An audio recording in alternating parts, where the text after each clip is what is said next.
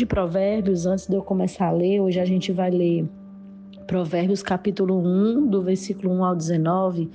É, esse livro ele foi escrito por Salomão, basicamente quase todo, embora tenha outros autores também, aproximadamente entre 950 e 700 a.C.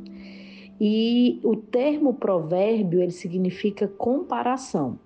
Então, os provérbios eles passaram a ser usados em vários pronunciamentos que existiam naquela época e, e são usados até hoje de cunho moral.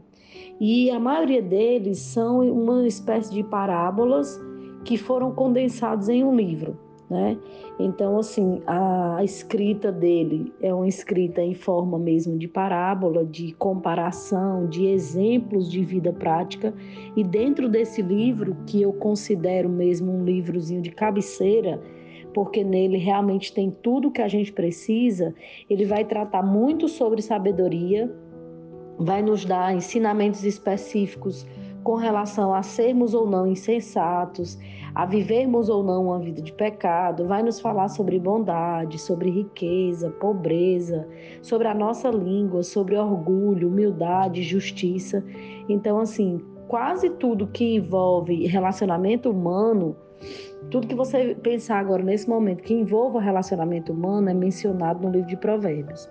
E aí por isso que é importante ser um livro, a gente vai é, tentar, né, estudar aqui de forma detalhada, mas é inesgotável. Então por isso que é importante que embora a gente esteja lendo juntos, que vocês possam fazer uso desse livro no dia a dia. E a introdução do capítulo 1 diz assim: ó, Provérbios de Salomão, filho de Davi, o rei de Israel, para aprender a sabedoria e o ensino, para entender as palavras de inteligência, para obter o ensino e o bom proceder, a justiça, o juízo e a equidade, para dar aos simples prudência e aos jovens conhecimento e bom siso, Ouça o sábio e cresça em prudência, e o instruído adquira habilidade para entender provérbios e parábolas e palavras e enigmas dos sábios. Aqui, já bem nesse comecinho, a gente consegue ver que a sabedoria, né, que a, as palavras vindas do sábio, elas vão estar em enigmas, ou seja, elas vão estar ocultas e elas só vão ser reveladas para aqueles que buscam e para aqueles que estão perto, porque senão ela não seria valorizada.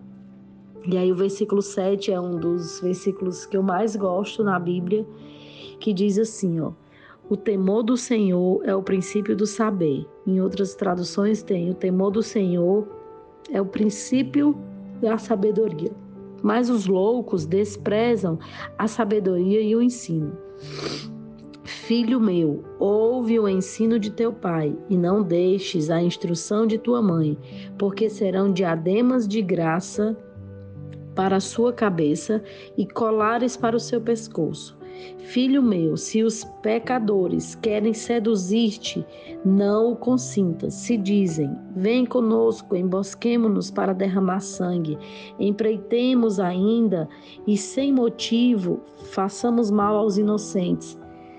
Tragamos vivos para o abismo, inteiros, como os que descem a cova. Acharemos toda sorte de bens preciosos, encheremos de despojos a nossa casa.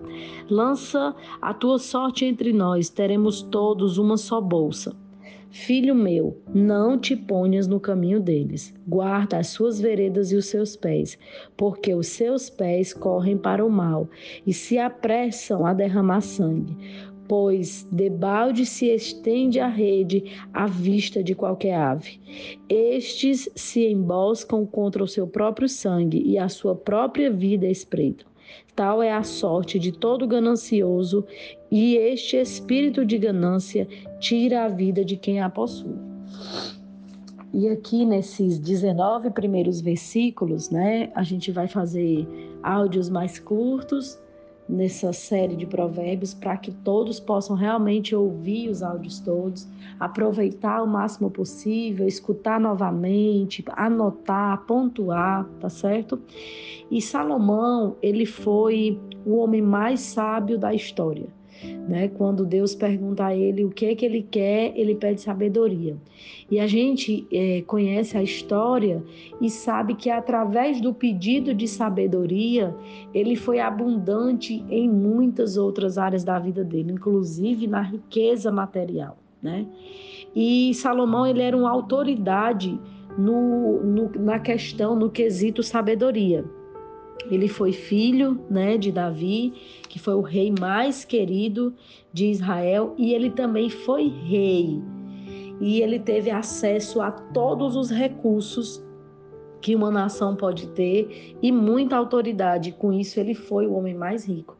Então, no começo aqui, ele se apresenta né, como o próprio Salomão, ele se apresenta como filho de Davi e ele se apresenta como rei. E esses três primeiros assuntos que nós também vamos tratar hoje têm a ver com a forma que ele se apresentou. Então, a primeira apresentação dele, Provérbios de Salomão. E a primeira apresentação dele tem a ver com sabedoria. O temor do Senhor é o princípio da sabedoria, versículo 7, né?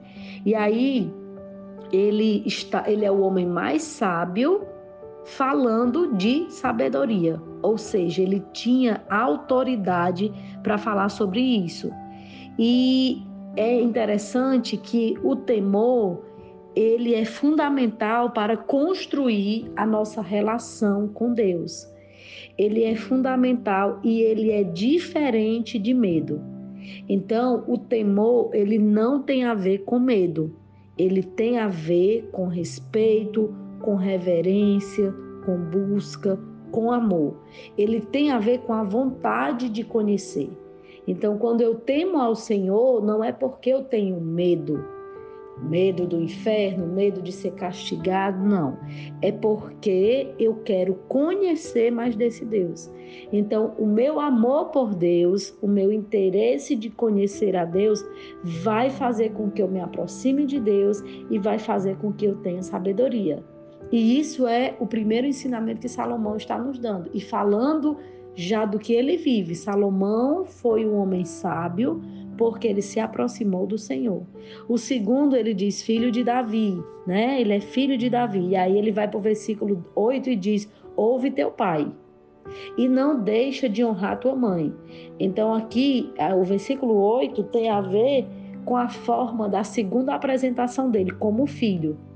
Então, assim, quando ele diz que sempre ouve, mas agora ainda mais ouve os teus pais, é uma diferença de pensamento entre pais e filho.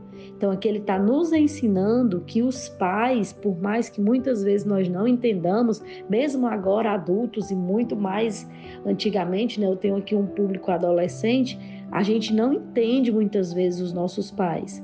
Né? A gente não entende muitas vezes porque eles brigam, porque eles querem as coisas. E aí ele diz assim: que ouçam os seus pais. E quando ele diz ouçam os seus pais, ele está falando de um mandamento com promessa. E aqui eu quero fazer um link lá para Êxodo 20, 12 é um mandamento com promessa, ou seja, é uma condição para você encontrar aquilo. Honra teu pai e tua mãe, para que se prolonguem os teus dias na terra e eles sejam cheios de paz. Então é um mandamento com promessa. E aqui você pode pensar, Camila, mas você não conhece meu pai e minha mãe, você não sabe o que é que eles fazem ou o que eles não fazem. Não importa. Honrar é um mandamento. E quando eu honro, eu vou alcançar a promessa de ter uma vida longa e cheia de paz. O que os nossos pais fazem ou não fazem de errado, eles vão prestar conta com Deus. A nossa condição de filho nós devemos honrar. E aqui eu abro um parênteses, né? Honrar não é concordar com tudo. Honrar é questionar com amor, honrar é fazer algo porque simplesmente eu estou debaixo de uma autoridade dos meus pais. E o 3 aqui, né, ele se apresenta como rei, e no versículo 19, que é o nosso último de hoje, ele diz: Tal é a sorte de todo ganancioso, e o espírito de ganância tira a vida. E ele se apresenta aqui como rei, e ele fala que ele não teve essa cobiça. Então a gente precisa ter muito cuidado com a cobiça. Lá em 1 Timóteo 6,10 fala que o amor ao dinheiro é a raiz de todos os males. O errado não é o amor, não é o dinheiro, mas é o amor ao dinheiro, é a cobiça. Né? E o significado de cobiça é um desejo imoderado.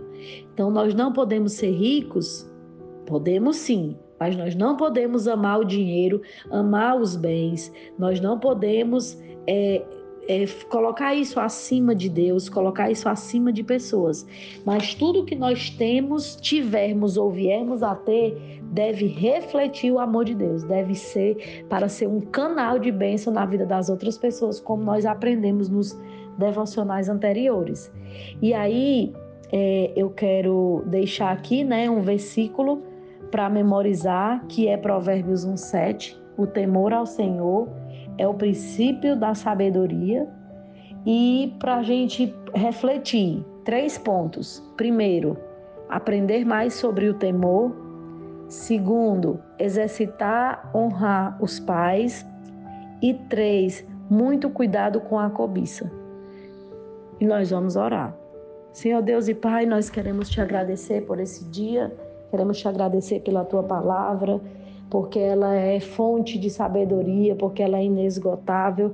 nós queremos te pedir que o Senhor nos ajude, que o Senhor nos abençoe no decorrer desse dia, de tudo que nós temos que fazer, que tudo que nós formos fazer realmente, Pai, seja com o intuito de te honrar, o intuito de ter o Senhor mais pertinho de nós, sermos totalmente conduzidos pelo teu Espírito e essa tua palavra, que é viva e eficaz, seja de fato a palavra que esteja na nossa boca, a palavra que seja proferida da nossa boca. Muito obrigado por tudo, Senhor. Em nome de Jesus. Amém.